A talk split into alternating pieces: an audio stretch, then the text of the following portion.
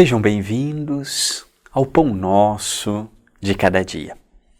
É uma alegria imensa ter a sua companhia nestes minutos de reflexão comigo, André Luiz Querini Vilar. Estamos estudando mensagens de minha autoria contido no livro Passos de Luz, volume 1 cujos direitos autorais pertencem ao Centro Espírita Perdão, Amor e Caridade. No dia de hoje, estaremos refletindo em torno do capítulo 22. Pode ou não pode? Com uma frase curta, mas significativa. Você pode tudo. Esta frase me lembra de uma história que se verificou entre Chico Xavier e entre Emmanuel, o seu benfeitor.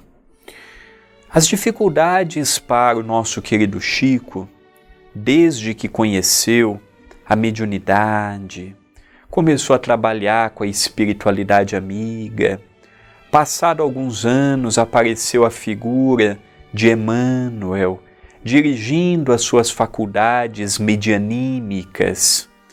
Ele sempre foi muito contestado, o Espiritismo não era compreendido e aceito, ser médium não era sinônimo de que as pessoas vissem como companheiros ou companheiras consagrados à interpretação de pensamentos oriundos de pessoas que coabitam outras dimensões. E isto sempre gerou para o Chico um problema muito grave, envolvendo a família, envolvendo as pessoas ao seu lado.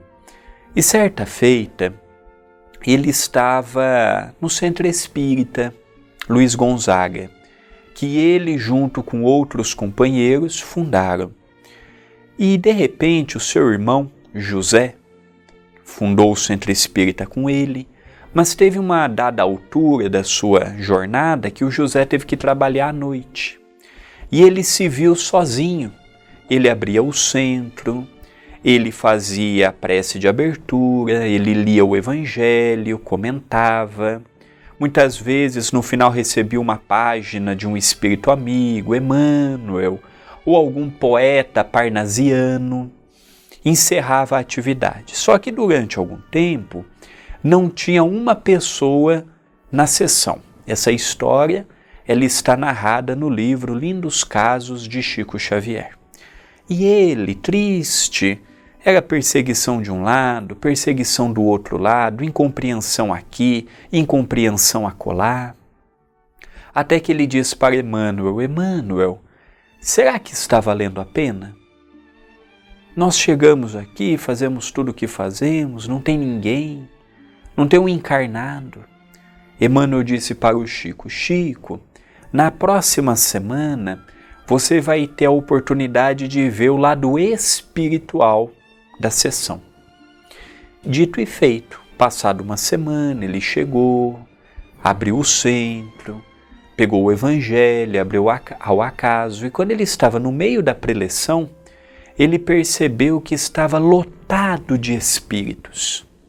Milhares de espíritos que foram levados àquela casa para receber a assistência, a ajuda, e ali ele teve a ideia, ele teve a dimensão do quanto que aquela atividade, que naquele momento não tinha encarnado algum, levou-se para o âmbito espiritual. Vem coadunar com a frase de hoje: Você pode tudo. Para sermos felizes, para trabalharmos no bem, para ajudarmos o próximo, precisamos de sabedoria, precisamos de muito amor à causa, precisamos ver o próximo como membro da família universal tirar aquele, aquele princípio do destaque, da fama, do amor próprio, começar a trabalhar mais em sociedade e menos pensando em si mesmo, Tudo podemos quando é feito com amor, com caridade, desde que não passe dos limites, chegando ao limite do livre-arbítrio alheio. Pensemos nisto, mas pensemos agora